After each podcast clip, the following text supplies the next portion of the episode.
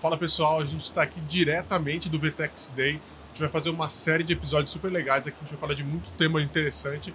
Hoje, para começar o nosso primeiro papo, a gente vai falar muito sobre usabilidade, UX, tendência de design e muito mais. Prevenção de risco, inovação, tecnologia e tudo que há de importante para mover o ecossistema digital. Fique ligado porque está começando Clearcast, o podcast da ClearSale. Estamos aqui com o Guilherme Guatan, Head de Evolução da Maestra. Eu sou o Guilherme, eu sou o Head de Evolução da Maestra, também sou um dos sócios fundadores. Eu trabalho desde 2010 na área de UX Design, especificamente dedicado aí para a área de e-commerce. Bom, a gente sabe, Guilherme, que hoje a tendência quando a gente está falando de e-commerce, a usabilidade do cliente é fundamental para que uma melhor experiência seja feita, ele consiga fluir bem no site e todo mundo valoriza bons sites que tenham boas experiências. Né? Afinal, ninguém quer comprar no site que passe desconfiança, que não tenha uma boa usabilidade, que não seja um site rápido ou visualmente bonito. Então, a gente vai falar bastante disso hoje. Você é um especialista, então você vai ter que dar muita dica pra gente. Acho que vamos, vamos começar falando um pouco é, sobre tendências. Quero saber o que você visualiza assim para o futuro, o que você acha que vai ser muito discutido aqui no VTEX também, que eu acho que é importante, o que está mais no, no know-how, assim, digamos, dessa parte de usabilidade, dessa parte de tendências quando a gente fala de design. Beleza, bom, eu vejo três pontos principais, assim, em relação à tendência. A primeira é a questão do mobile first, né? Na verdade, eu não vejo mais como uma Sim. tendência, mais como uma realidade mesmo do segmento do nosso mercado. Então, as lojas já precisam fazer o site sabendo que as pessoas primeiro vão acessar a sua loja através do celular. Então é importantíssimo que você esteja preparado, sabendo como que o usuário usa o seu site através da versão ali do, do celular, para você garantir uma boa experiência para esse tipo de perfil de consumidor, né? E você, a gente entende que assim, no geral, o cliente ele pode começar a navegação no mobile e depois ele pode migrar para desktop, mas esse não é o caminho ideal. O ideal é que a gente consiga manter o usuário dentro do, da, da navegação mobile, que ele consiga fazer todas as principais tarefas. Então você precisa olhar de uma forma bastante precisa para todas as boas práticas de mobile first. Então, desde a velocidade de carregamento, posição dos elementos, né, as dobras ali das informações, você trazer nas primeiras dobras do site todas as principais informações que o usuário está buscando, uhum. né, por exemplo, as categorias, a busca, né, as informações, os diferenciais da sua marca. Então, é importante você olhe que o mobile deixou de ser tendência, né, já é uma realidade e você foque em fazer o site para esse perfil de consumidor.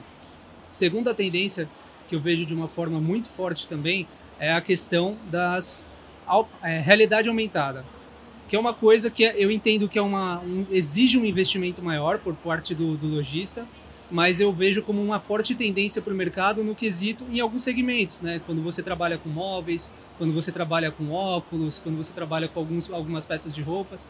Então eu vejo que no futuro, nos próximos anos, a, a tendência é as pessoas quererem experimentar né, de uma forma ali, usando a, a tela do celular, usando a interface que, que o aparelho permite, você pôr um móvel na sua sala, você já vê como é que fica, você testar ali um óculos, um aparelho, para você também já ver como é que vai ficar ali é, a, a, experiência né, do, do, do, usuário dentro do, do seu corpo mesmo. E por último, um item que eu vejo que é um, uma tendência muito forte, já vejo outras marcas, bancos digitais apostando muito nessa questão também, que é a pesquisa com usuários. É, existem vários formatos de pesquisa que você pode fazer. Você pode fazer um formato mais enxuto, você pode fazer um, um formato mais avançado, mais denso, mas uma pesquisa simples, eu já tenho certeza que vai gerar bastante insights. Quando eu falo de pesquisa simples, eu estou falando de uma pesquisa que você recebe por e-mail mesmo, sabe?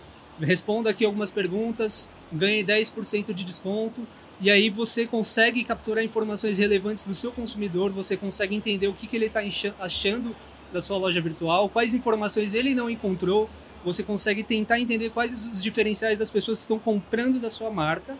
Isso é um tipo de pesquisa. Um outro tipo de pesquisa também bem interessante de ser feito são pesquisas dentro da jornada do consumidor. Não sei se você já viu, Matheus, em alguns momentos quando você está navegando dentro de um site, por exemplo, e aí você está é, tá numa página de produto, você deixa de realizar alguma ação ou você está lendo informação, sobe uma, uma janelinha e aí, ah, você encontrou o que você queria? Não sei se você já viu. Sim, sim. É, você recebe, às vezes, às vezes nesses pop-ups vem algum desconto ou alguma ajuda para que você consiga ter uma experiência talvez de conclusão de compra, na verdade. Exato, né? exato. Em alguns casos, ela tá ali para justamente para você entender para o usuário trazer informação para o lojista do que, que ele estava precisando, do que, que ele estava buscando naquele momento da jornada. Uhum. E aí você usa essa informação, melhora a sua página de produto para um próximo usuário, os próximos usuários, né? Já, já caírem naquela página, você já ser mais assertivo e aumentar a sua conversão. Uhum. Então eu vejo que esse é um item que é o, é o que eu aposto mais, é Sim. o que eu defendo mais, é o que eu a, aplico no nosso dia a dia como maestra, né? De trazer pesquisas enxutas para a gente conseguir de fato ouvir o consumidor antes de aplicar uma mudança no site. Boa.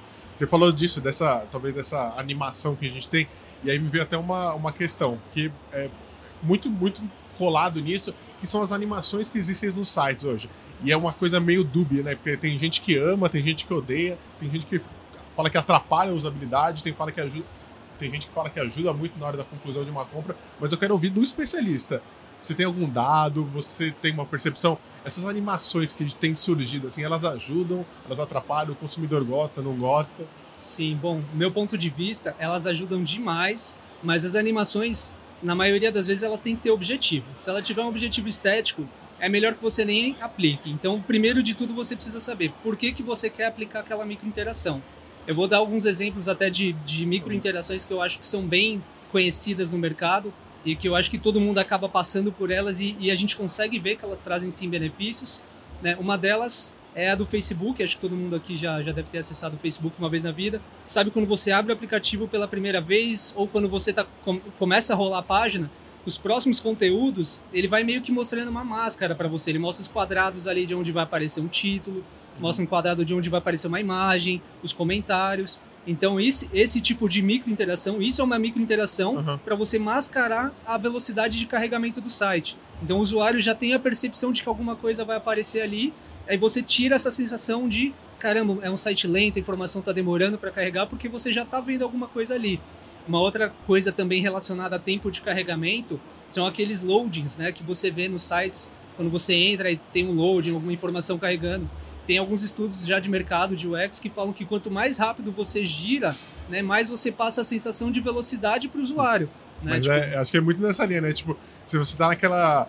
Tipo, na, igual era na internet de escada, que era aquele é... quadradinho, te dá uma ansiedade que, tipo, nossa, que site horrível, vou sair, né? E você fica. Se você vê ele andando devagar, você vê, nossa, tá demorando para uhum. carregar. Agora, se você vê ele dando um load rápido, a sensação é que alguma coisa está carregando rápido por trás da interface. É, e uma outra microinteração também que é muito comum em e-commerce e que a gente gosta bastante de aplicar é aquela microinteração do adicionar o produto ao carrinho.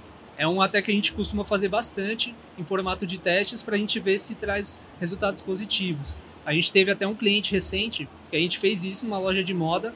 É, lá na página de produto, você clica em comprar e aí, ao invés dele te trazer para a próxima etapa do, do, do carrinho, né, de adicionar e colocar o usuário no carrinho, a gente fazia uma microinteração que mostrava que o produto foi adicionado, mostrava que o produto ali aumentou uma quantidade de itens no carrinho e mostrou exatamente aonde está o carrinho dentro da interface. Uhum.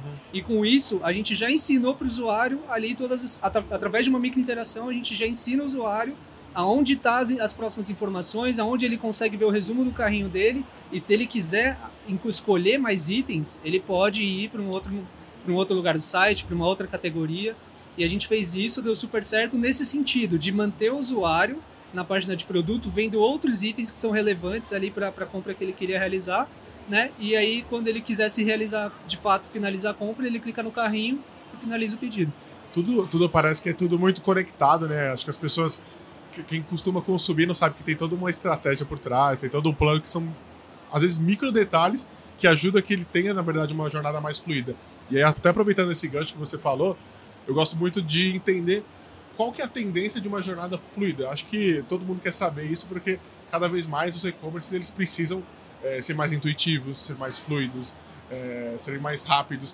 Eu queria saber como que vocês visualizam a jornada do consumidor daqui a alguns anos? Como que vocês imaginam como tendência para que essa jornada fique cada vez mais simples, digamos assim? Sim. Ó, o que eu acredito nesse sentido é um, até um paradigma que às vezes eu vejo muitos lojistas apostando todas as fichas na home. Uhum. Né? Mas a gente sabe que hoje em dia a home não é geralmente a porta de entrada do seu site. Às vezes o lojista quer aplicar toda, todas as estratégias de, de mobile, de interface, de, de convencimento, de persuasão, de prova social na home e só na home. E a gente tem que entender que hoje em dia, através de Google Shopping, através de campanhas de landing page, através de campanhas, às vezes até de SEO, que indexa melhor uma página ali de categoria do seu site, que ali também é uma porta de entrada para o seu consumidor. Então você tem que garantir que dentro dessas páginas de entrada, independente de qual for, você consiga trazer prova social, você consiga trazer os seus diferenciais, você consiga trazer informações que garantam com que o usuário entenda o que, que é sua marca, qual que é a prova de, qual que é a proposta de valor dela para ele conseguir sentir segurança de que ele entrou no lugar correto e conseguir entrar nas próximas etapas da jornada de compra. Né? Não existe mais aquela jornada. É, é errado a gente pensar que a jornada do e-commerce começa através da home. Né? Ela pode começar a qualquer momento dentro Sim. do site. Então a gente tem que pegar o usuário a partir desse ponto e já colocar ele próximo, na próxima etapa. É, de fato, isso é muito interessante, né? Porque tinha esse, muito esse estigma, né? Que, tipo, putz, minha home precisa ser sensacional, ter vários produtos, a pessoa já precisa colocar um negócio, uma, um produto no carrinho, mas a gente consegue, foi até um exemplo que você deu, é muito legal, e eu já, já trabalhei com algumas, é, com alguma, alguns projetos que trazem muito mais importância para subpáginas, é, numa estratégia de pillar pages, que aí você consegue ter uma página mãe, e aí você fazer um caminho muito mais fluido para ele ter uma jornada de amadurecimento, conhecer a marca, conhecer o produto, às vezes em si, muito mais no detalhe do que propriamente, putz, vamos jogar na home, segue o jogo e beleza. Mas é, eu também queria ouvir a sua opinião para a galera que está começando, quem come, está abrindo um e-commerce agora, que não tem a menor ideia, ou mesmo para quem já está maturado nesse mercado, já não sabe mais o que mudar. Qual é a principal dica que você vê assim, putz, esse daqui vai ser o gatilho-chave para o e-commerce ter sucesso? Bom, a minha principal dica tem a ver até com um dos itens que eu trouxe como tendência, é essa questão de ouvir o consumidor. A gente deixar achismo de lado, deixar. Existem, obviamente, boas práticas que a gente tem que aplicar. Hoje em dia a gente vê, dependente do tamanho da plataforma, plataformas menores, plataformas maiores, todas elas conseguem entregar já um layout de qualidade. Mas hoje em dia o diferencial está de fato em como você se comunica e como você tira todas as questões, as objeções do seu consumidor.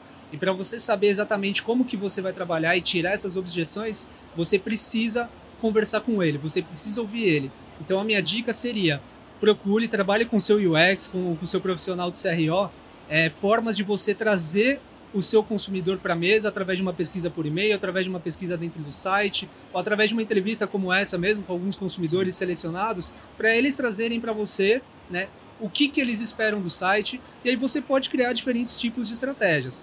Importante é também, né, não só sair fazendo a pesquisa, mas entender o que, que você quer saber, quais as informações você quer tirar. Você pode segmentar o público que você vai chamar para fazer uma pesquisa. Você pode pegar seus, o seu produto de curva A e você fazer uma pesquisa só com as pessoas que você entende que, que compraram esse produto. Você pode fazer o mesmo também com os produtos de curva C para entender por como que você consegue aumentar a conversão desses produtos para você já garantir que o usuário consiga de repente adicionar aquele item é, num produto de curva A para aumentar seu ticket médio. Então, a minha dica seria essa, assim, olhar mais para o consumidor, entender os dados que ele está trazendo para você através de mapas de calor, através de gravações de tela e casar muito com GA, subir testes. É importantíssimo que você entenda que apesar de tudo isso, você precisa subir todas essas mudanças, essas melhorias que você vai conseguir gerar através do consumo do, das, das ideias do consumidor, você suba num formato de teste e testa, vê se deu certo. Se não deu certo, você tira do ar, sobe uma nova versão. É importante saber também que nem todos os testes vão dar certo, mas todo teste vai trazer um aprendizado. Então, todo teste, por mais é, seja o resultado positivo ou negativo, vai te trazer um aprendizado para você subir uma nova versão. E também uma, uma coisa que eu, que eu acho que vale a pena todo mundo ter em mente, né, independente do tamanho da loja, é saber que você trabalha com versões. Você nunca vai ter uma versão definitiva da sua página de produto, nunca vai ter uma versão definitiva da sua home. O mercado, o perfil do consumo está sempre mudando e é justamente por isso que você precisa estar tá sempre analisando, pesquisando e propondo pequenas mudanças. Às vezes as pequenas mudanças são as que vão trazer maior resultado mesmo em questão de taxa de conversão e receita. Você falou muito de pesquisa e aí eu fiquei curioso, acho que é um ponto até pessoal.